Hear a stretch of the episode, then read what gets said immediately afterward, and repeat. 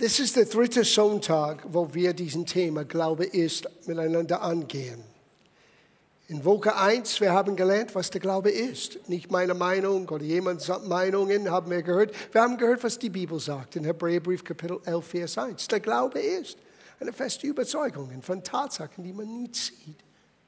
Und wir haben vieles daraus geholt. Wir haben gesehen, dass der Glaube ist nicht eine gedankliche Zustimmung. Und wir werden das ein bisschen vielleicht heute Morgen vertiefen.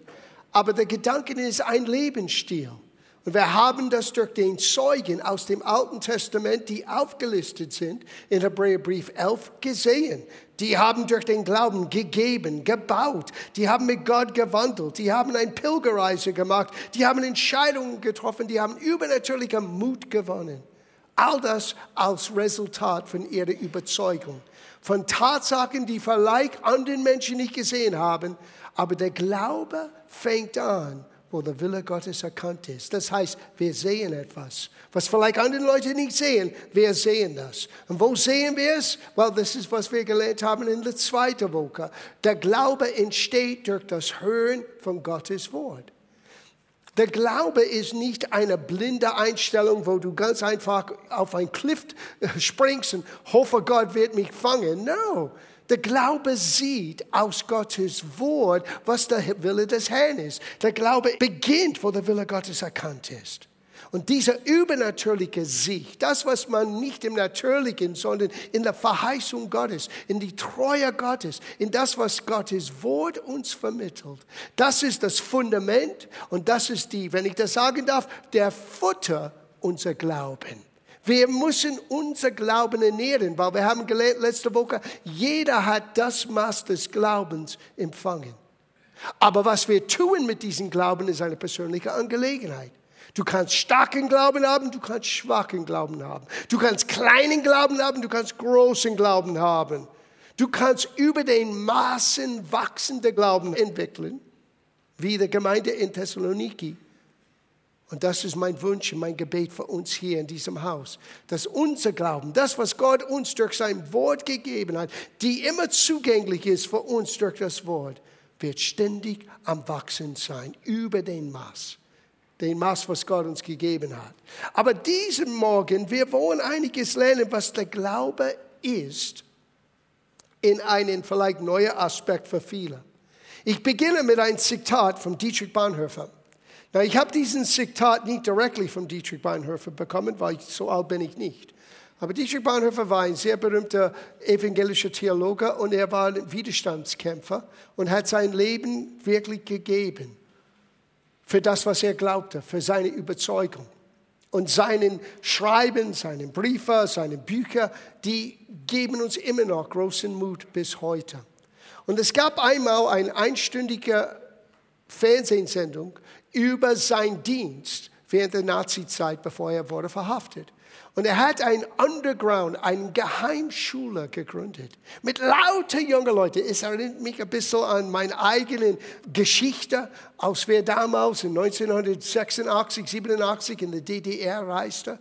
So ein kleines Kuhdorf irgendwo im Norden, wo es waren 25, 30 junge Menschen. Die meisten sind heute immer noch im Dienst. Pastoren, Evangelisten, immer noch gehen voran mit Gott. Und wir haben dort gelehrt in dieser Bibelschule. Und eine junge Dame, die jetzt bei dieser Sendung, sie war bestimmt 90 oder in der Nähe von 90 Jahren alt. Sie hat dieses Zitat von Dietrich Bonhoeffer uns weitergegeben. Ich habe gleich, dank sei Gott, ich habe das aufgenommen. Ich habe Pause gedrückt, ich habe das aufgeschrieben. Weil es bringt mir Mut jedes Mal, wenn ich das höre. Dietrich Bonhoeffer sagte, wenn er die Bibel liest, dann muss er immer denken, jetzt und hier spricht Gott mit mir. Die Bibel musst du auf dich hinlesen. Oh, ich love, I love it. Die Bibel musst du auf dich hinlesen. Das Wort Gottes zu dir hin. Du kannst Gott beim Wort nehmen. Auf ihm ist Verlass. Wie es heißt in den Psalmen, er hält Wort. Amen. So, mit diesen Gedanken Lass uns vertiefen, was wir meinen, wenn wir sagen, dass der Glaube keine gedankliche Zustimmung ist.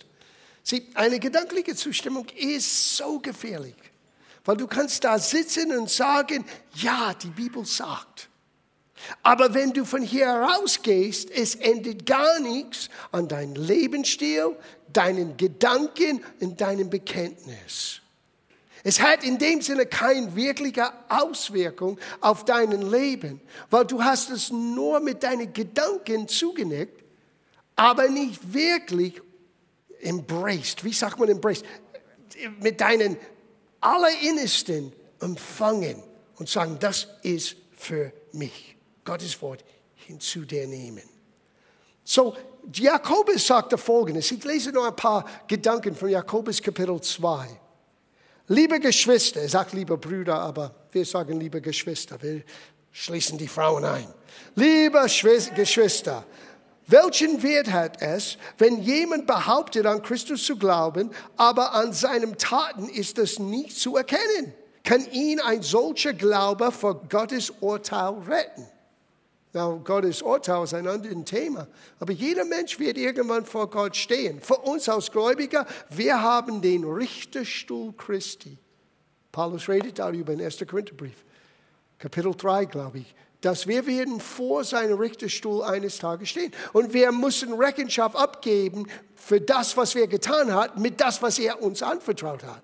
Das ist eine andere Geschichte. Und es geht nicht, ob du in den Himmel kommst oder nicht. Nein, es geht um deine Aufgaben, deine Belohnung für die Ewigkeit. Die Ewigkeit. Verstehst du die Ewigkeit? Dann bist du klug auf sich, weil die Ewigkeit ist so groß, es geht über unser eigenen menschlichen Verstand hinaus. Stell dir vor, was du auf die Erde jetzt tust, wird bestimmen, wie es sein wird für immer und ewig und ewig und immer und immer und ewig und ewig und immer und noch ein bisschen länger. Wenn Menschen beginnen, das zu begreifen, die werden völlig andere Prioritäten haben im Leben. Dieses Leben hier ist kurz. 70, 80, 90. Meine Mama hat das beinahe 100 geschafft. 97 war sie. Aber was ist das im Vergleich mit der Ewigkeit?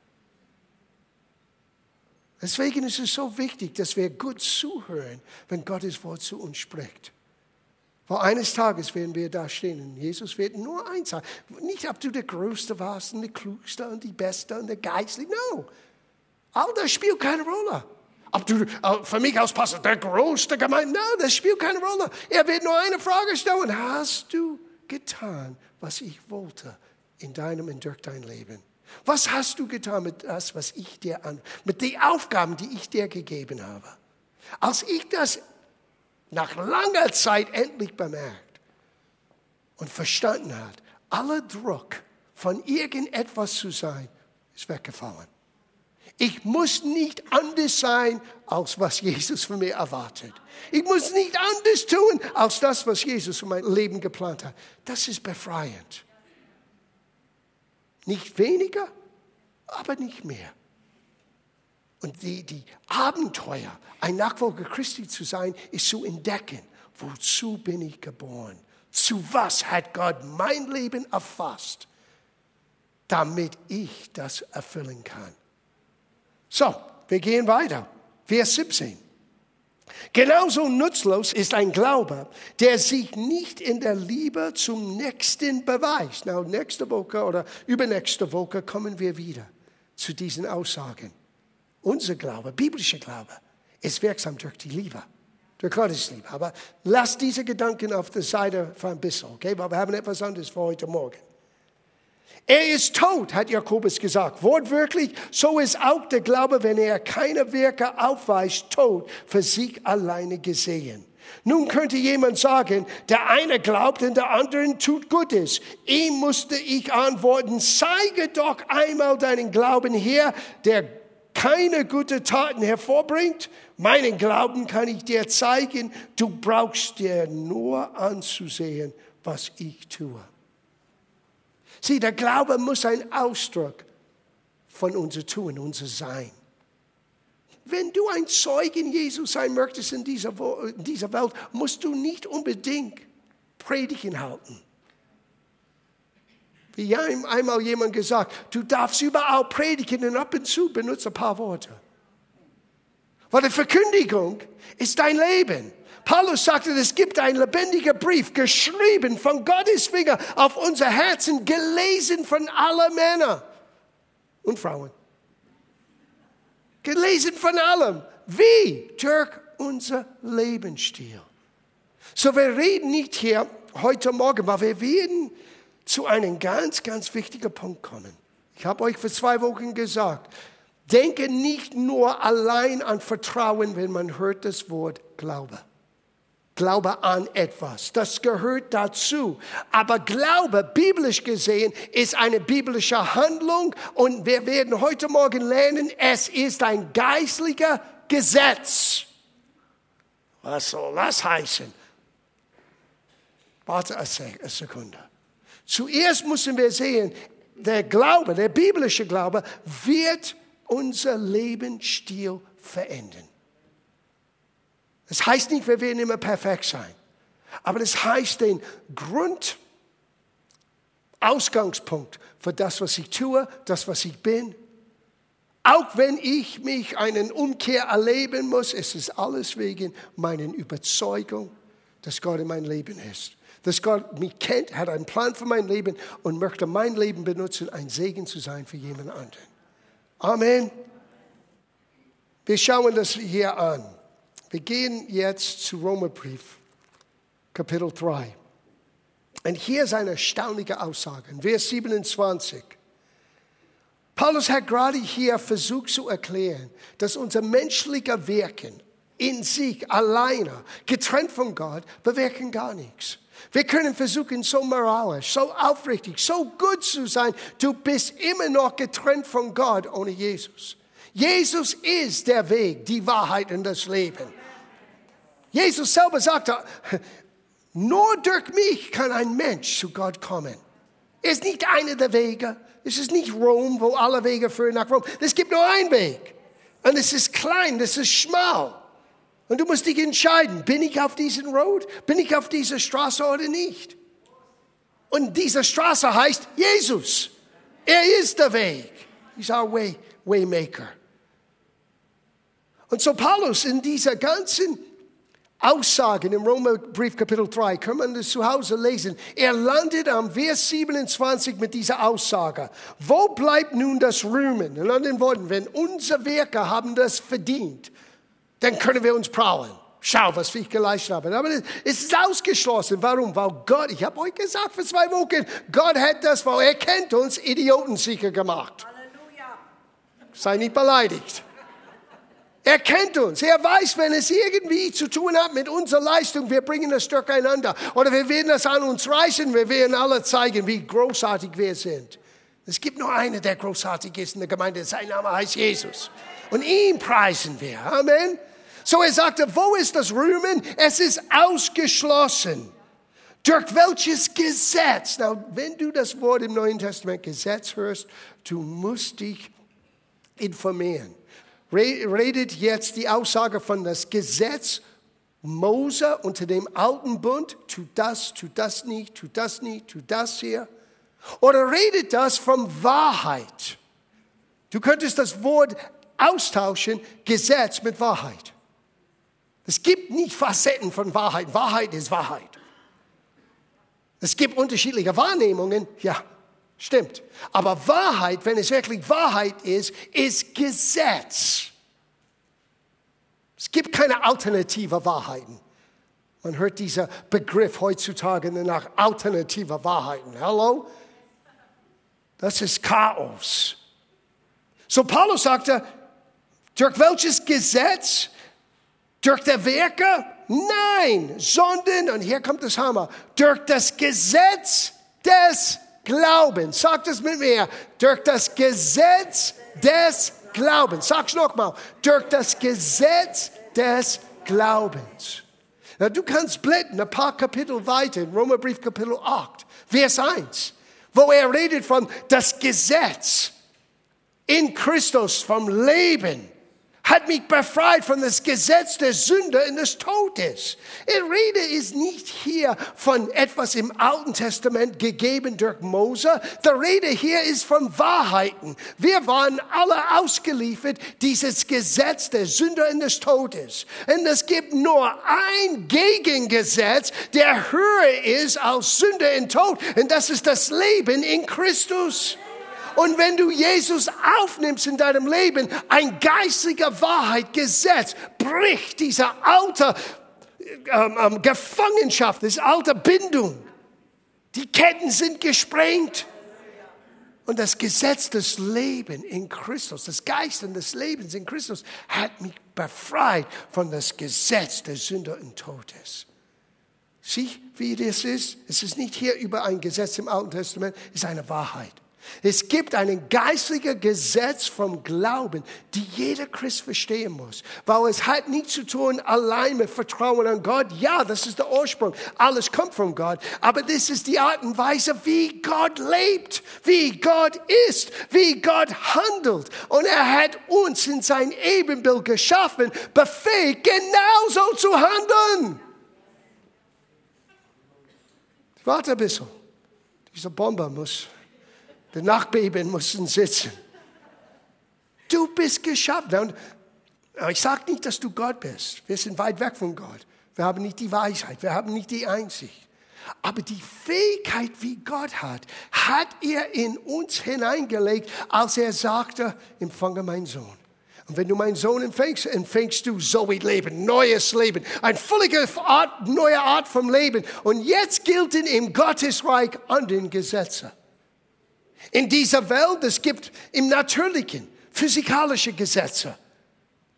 Schwerkraft ist ein physikalisches Gesetz. Du kannst es versuchen zu brechen, du kannst versuchen auf der Decke zu schlafen. Guten Morgen. Das schaffst du nicht. Es ist Gesetz. In der geistlichen Welt, es gibt auch Gesetze. Und nichts kann diese Gesetze widerstehen. Das eine, das Wichtigste, der Gesetz des Lebens und des Geistes in Christus. Aber auch der Glaube ist ein Gesetz. Na, was ist dieser Gesetz? Wir werden das nie und nimmer bis zum Ende bringen, aber wir gehen ein bisschen weiter. Gehen wir zu Römerbrief Kapitel 10. Na, wir haben gelesen in Vers 13, 14 bis hin zu Vers 17, wo es heißt, der Glaube entsteht durch das Hören, das Hören von Gottes Wort. Aber wir müssen sehen, was ein bisschen zuvor gesagt worden ist. Weil hier wird das Gesetz des Glaubens, oder wenn ich das sagen darf, das Handeln des Glaubens, das Tun, das Lebensschild, das Äußerung des Glaubens für uns klar unmissverständlich beschrieben. Und Paulus fängt an hier mit einer ganzen Passage, wo er vergleicht den Versuch vor Gott gerecht zu sein unter dem alten Bund in Vergleich, was, was heißt wirklich Gerechtigkeit unter dem neuen Bund? Sieh, wir haben einen neuen Bund.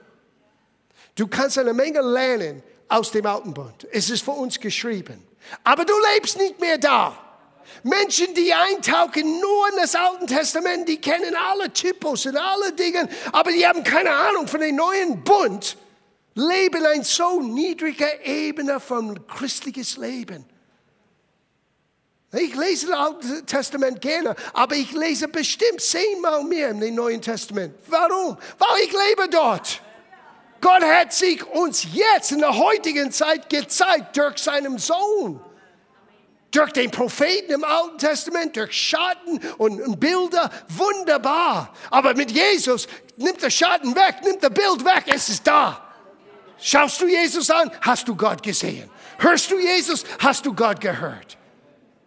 Und wir als Christen, wir müssen verstehen, dass wir haben einen neuen Bund, einen besseren Bund, mit besseren Verheißungen. Du bist nicht wie Israel. Die meisten Christen wollen wieder wie Israel sein. No! Du bist nicht Jesus, ist zum Kreuz gegangen, damit ein neuen Menschen stehen kann. Ein neuen Mensch. Und aus den zwei, in Epheserbrief, wir haben das vor sechs Monaten gelesen, aus dem zwei, ein neuer Mensch, aus dem alten Bund, aus dem neuen Bund. Gott sieht nur eines. Er sieht die Gemeinde. Das sind seine Kinder. Es hat nichts zu tun mit, wie dein Vater hieß. Meins war George, es war nicht Abraham. Es spielt keine Rolle für Gott. Du bist jetzt in Christus ein Kind Gottes geworden. Und jetzt lebst du in einem anderen Königreich mit anderen Gesetzen. So, lass uns hören, was er sagte.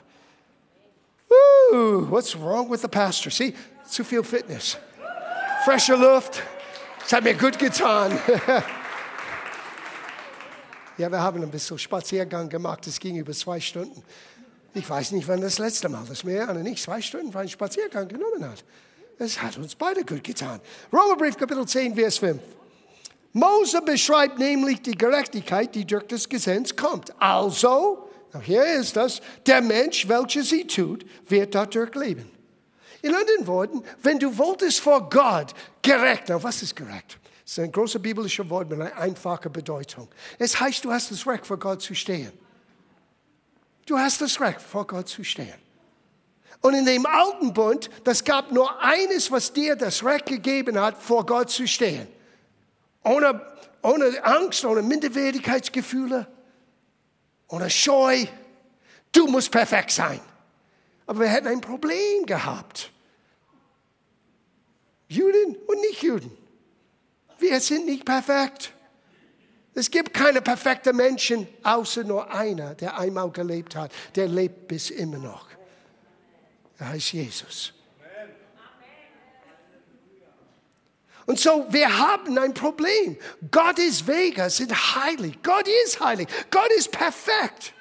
Und wenn wir zu Gott kommen, dann müssen wir perfekt sein. Aber dieses Dilemma, die der Menschheit hatte, ist, wir sind nicht fähig. Seit Adams Übertretung, die Sünder, dieses Gesetz der Sünde und Tod herrscht in uns. Und du kannst es nicht entflehen. Aber denn Gott hat ein Wunder gewirkt. Er sandte seinen Sohn für dich als Opfer. Und nicht nur als Opfer, sondern stellvertretend, hör zu, stellvertretend für dich ist er am Kreuz gegangen. Er hat dich gesehen bei deinen Namen. Er hat all deinen Schuld, all deine Sünde, all deine Sorgen, all deine Probleme und er hat das auf sich genommen und er zahlte einen Preis für jeden Mensch. Weil Gott hat die Welt so sehr geliebt, dass er gab seinen eingeborenen Sohn. Wer immer an ihm glaubt, soll nicht verdammt werden, sondern gerettet werden. Und das ist, was Errettung bedeutet. Und jetzt, wir sind gerecht. Wir können vor Gott stehen, nicht durch unsere eigenen Werke, sondern durch das, was Jesus am Kreuz vollendete. Amen. Now, now, okay, so jetzt haben wir Zugang. Jetzt können wir zu Gott kommen. Aber schau, wie wir anders leben sollen. Jetzt lerne, was das Gesetz des Glaubens eigentlich ist. Aber die Gerechtigkeit durch den Glauben redet. Und redet like this. Redet so. Das Erste, was du lernen musst, ist, wenn du glaubst, dann redest du. Dein Mund hier, diese kleinen Tier direkt unter deiner Nase kann eine Menge, eine Menge Probleme verursachen. Aber dieses kleine Tier hier unten von deiner Nase kann eine Menge Segnung und Großes und Wunderbares hervorbringen. Weil der Glaube entsteht in dem Herzen, aber es muss aus deinem Munde kommen. Und die Gerechtigkeit, die aus dem Glauben kommt, redet. Und es redet so. Und das ist ganz lustig. Paulus ist ein super Lehrer. Er zeigt uns zuerst, wie etwas nicht ist, damit wir besser verstehen, was es ist.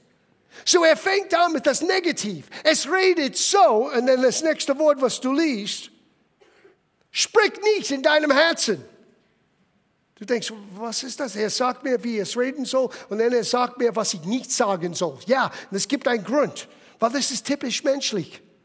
Typisch menschlich. Wir wollen alles sehen im Natürlichen. Wir wollen alles anfassen. Wir wollen das Gefühl haben. Oh, ich fühle Gott.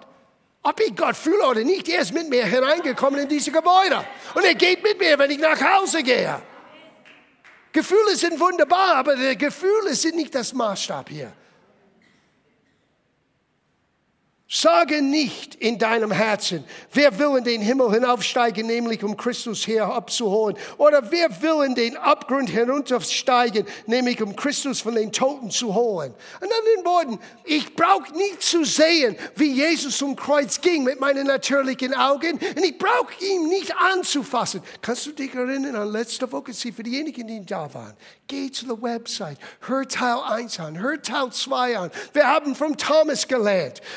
Diese Art von menschlicher Glauben, ich glaube nur, was ich anfassen kann, was ich sehen kann im Natürlichen. Wenn ich das nicht tue, dann glaube ich nicht. Jesus sagte, das ist Unglauben. Vom Gottes Sieg, das ist ein menschlicher Glaube, ja, aber das ist biblischer Unglaube. Und so sagt nicht, dass wir müssen sehen, wie Jesus von den Toten auferweckt, wieder vor unseren Augen, dann glaube ich es. Uh -uh. Ah, ah, ah. Sagt das nicht, sondern was sagt sie? Und hier geht's los. Das Gesetz des Glaubens.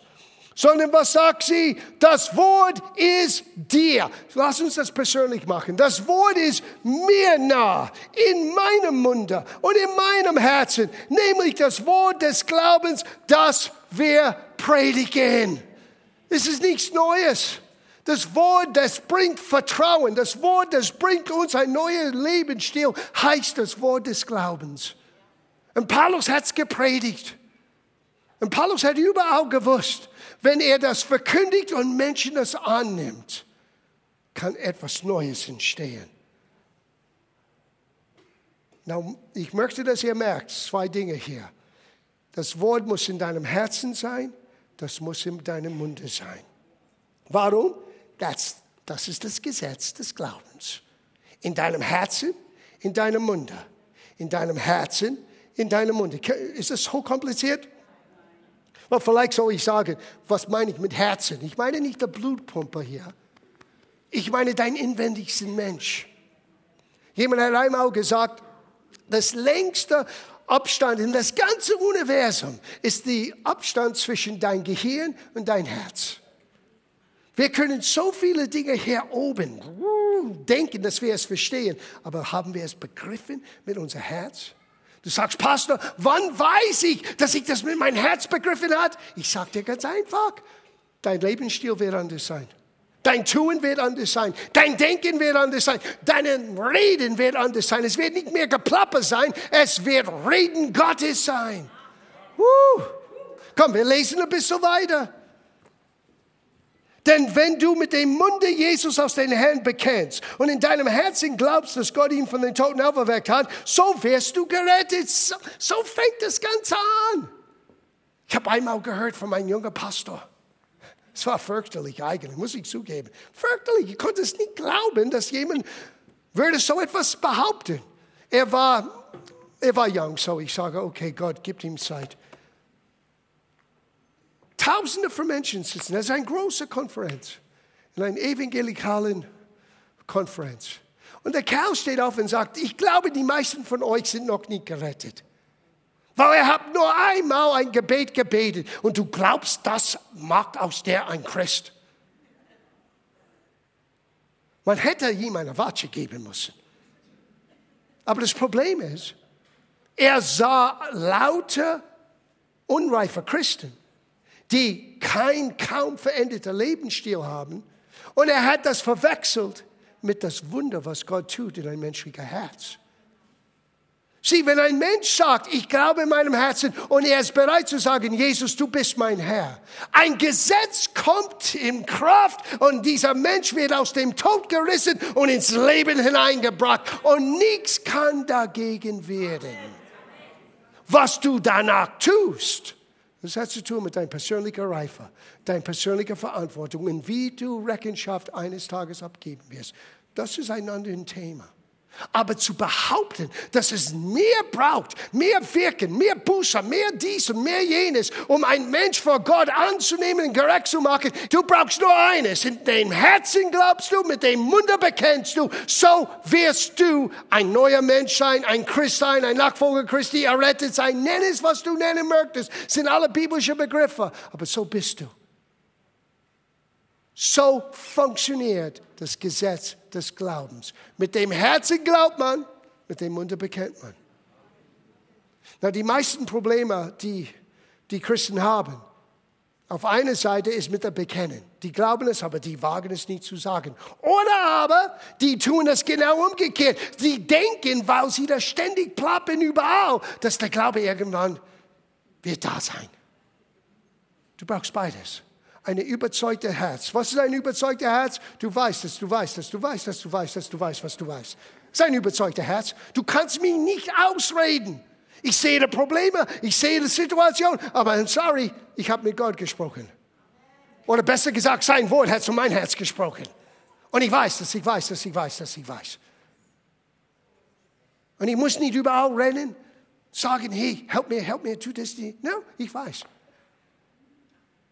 Aber ich bin auch nicht scheu zu sagen, was ich in meinem Herzen habe. Ich setze meinen Glauben frei. Das ist das Gesetz des Glaubens. Er geht weiter. Denn mit dem Herzen glaubt man, auch hier ist das Gesetz, mit dem Herzen glaubt man und mit dem Munde bekennt man. Wenn das könnte das größte Wunder hervorbringen, die ein Mensch erleben kann, dass du nicht mehr ein ungerechter, unfähiger Mensch bist, vor Gott zu stehen. Es macht aus dir ein gerechter Kind Gottes. Gibt es irgendetwas, was zu schwer ist für dieses Gesetz des Glaubens? Na, ich weiß, einige sagen, wait a minute, Pastor. Well, gut, lass uns das von Jesus selber hören in Abschluss. Markus Kapitel 11. Markus Kapitel 11. Das ist ein Oberhammer hier. Na, wir haben nicht die Zeit, die ganzen Begebenheit anzuschauen. Lies das zu Hause. Ich gebe euch ein, ein ganz kurzer Einblick, was ist gerade passiert. Jesus ging nach Jerusalem und alle haben geschrien, Hosiana, Hosiana, oh, Sohn Davids. Jesus weiß, die Zeit ist kurz. Er blieb über Nacht in Bethania, ein bisschen eineinhalb Kilometer außerhalb von Jerusalem. Er geht am nächsten Tag wieder nach Jerusalem. Er wollte das nur alles anschauen. Gestern war Hosiana, und er wollte sehen, was ist wirklich im Gange. Und als er auf dem Weg nach Jerusalem kam, sah ein Feigenbaum. Und der Feigenbaum hat Blätter. Und wie es ist in diesem Ort, wenn, äh, in diesem äh, Gebiet auf der Erde, wenn Feigenbäume haben Blätter, dann haben sie meistens Frucht. Fast immer. Und als er kam zu diesem Baum, er hatte Hunger, er wollte einen Feigen essen, der, der Baum hat nichts. Und Jesus hat den Baum verflucht und du kannst es lesen. Und seine Jünger hörten ihn. Ganz wichtig, sie hörten ihn. Sei verflucht, niemand esse von dir mehr in aller Ewigkeit. Well, du denkst, Jesus ist keine Grüne. Er hat diesen Baum verflucht. Nein, nein, nein. Jesus hat alle Bäume geschaffen. Er liebt alle Bäume. Hat es für uns getan der Zeit ist kurz. Er wollte seine Jünger etwas Wichtiges beibringen für die Ewigkeit, für uns auch. So er ging nach Jerusalem, er schaute alles im Tempel an und geht wieder nach Betania. Betania. Am nächsten Morgen, die gehen nochmal bei diesem Feigenbaum. Und Petrus, der immer das Schnelldenken er sagte, Meister, schau, den Baum, den du verflucht hast, ist verdorrt von den Wurzeln an. Hör, was Jesus sagte. Und jetzt verstehst du, warum er dieses Beispiel, diese Gelegenheit nutzte, uns das Gesetz des Glaubens nochmal zu betonen. Und denk an, was wir gerade gelesen haben von Paulus. Jesus hob an und sprach zu ihm, habt Glauben an Gott. Now, dieser Satz in der Urtext hat nur drei Worte. Habt Glauben Gott oder Gottes. Mhm. Du könntest genauso sagen, habt den Glauben Gottes oder habt Glauben, wie Gott es hat. Und wenn du den Kontext liest, ist es offensichtlich, dass Jesus hat nicht gemeint, habt Vertrauen an Gott, dass er dein Probleme löst. Hab Vertrauen, dass Gott dir die Fähigkeit gegeben hat, durch das Gesetz des Glaubens deine Probleme zu beheben. Das ist meine, das ist Pastor Johns erläuterte Übersetzung. Aber der Kontext wird das beweisen. Habt Glauben an Gott oder habt Gottes Glauben, denn wahrlich ich sage euch, wenn jemand, sag jemand, wer fühlt sich ausgeschlossen von das Wort jemand? Wir wollen für die gleich beten. Es gibt keine Ausnahme hier. Wenn jemand zu diesem Berge spreche, hebe dich und wirf dich ins Meer und in seinem Herzen nicht zweifelte, sondern glaubte, dass das, was er gesagt, geschieht, so wird es ihm zuteil werden. Von was redet Jesus? Herzen, Mund. Herzen, Bekenntnis. Hat er gesagt, oh Gott, du kannst meine Berge versetzen. Oh Gott, ich vertraue, dass du meine Berge versetzt. Dann ist es okay, zu Gott zu gehen in deinem Problem. Das möchte ich nicht kleinreden. Aber das ist nicht, was er hier sagte. Das ist ein Aspekt, wie unser Glauben uns hilft. Aber es gibt Situationen, wo Gott sagt, steh auf und verfluch dein Berg. Sag dein Berg ins Meer zu werfen. Uh, guten Morgen. Was hat der Pastor gestern Abend gegessen?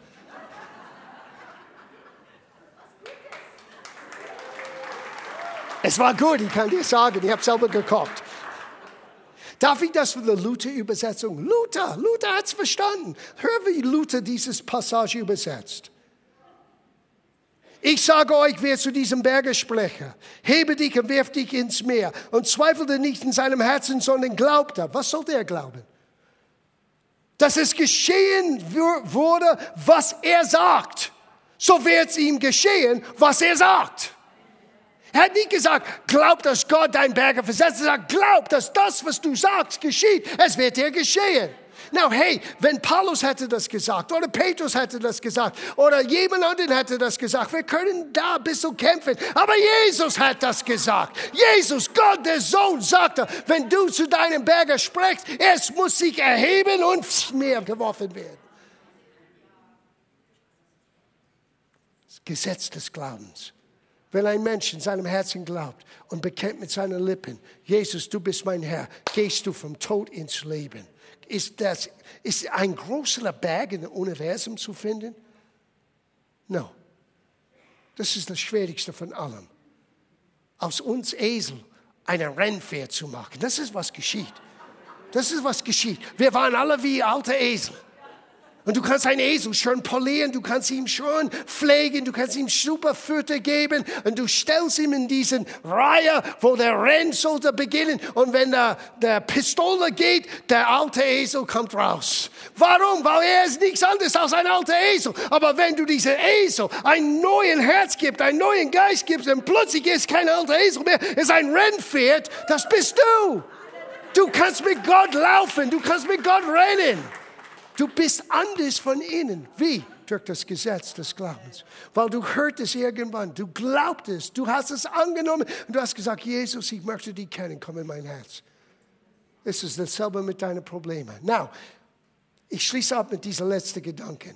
Dieser Handlung des Glaubens ist nicht das ein und alleinzige äh, äh, Lösung für jedes Problem. Es gibt so viel über den Glauben, über Gebet, über wie wir von Gott Hilfe empfangen können. Es ist nur ein Aspekt, aber es ist ein wichtiger Aspekt, weil das ist das Gesetz des Glaubens. Und es wirkt, wenn wir auch beten.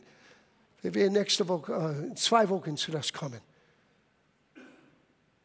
Weil das nächste Satz, was Jesus sagte, ist, wie dieses selbe Gesetz des Glaubens funktioniert, wenn du empfängst von Gott.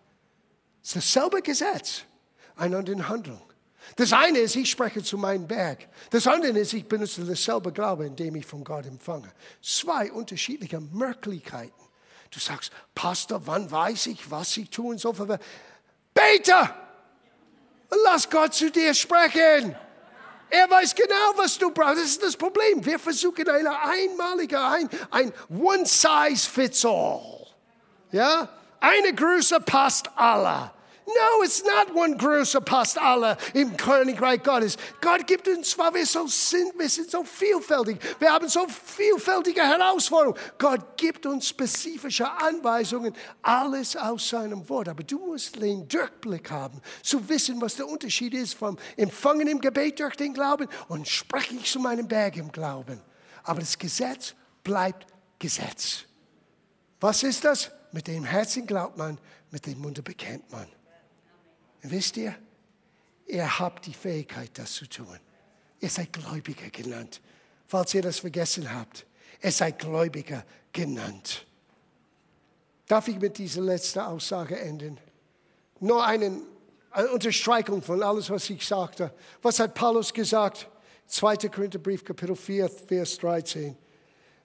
Weil wir denselben Geist des Glaubens haben, gemäß dem, was geschrieben steht, ich habe geglaubt, darum habe ich geredet, so glauben auch wir, darum reden wir auch. Biblischer Glaube fängt an im Herzen, aber wird freigesetzt durch dein Bekenntnis. Biblischer Glaube ist ein Gesetz.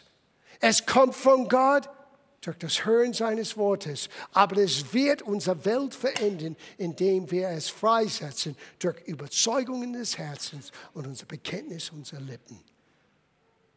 Wenn jemand zu diesem Berge spricht, erhebe dich und werf dich ins Meer. Und in seinem Herzen nicht zweifelte, sondern glaubte. Glaubte was? Glaubte, dass das, was er sagt, geschieht. Es wird ihm zuteil werden, was er sagte. Ich kenne das ziemlich gut auswendig, weil das ist mehr als hier, es ist hier. Ich habe so viele Berge gesehen, wie sie versetzt worden waren. Unmögliche Dinge, wie es gesetzt worden waren, wie es verändert worden war. Ich kann es nicht verleugnen. Gottes Wort ist seine Kraft uns gegeben. Aber wir müssen es annehmen und umsetzen.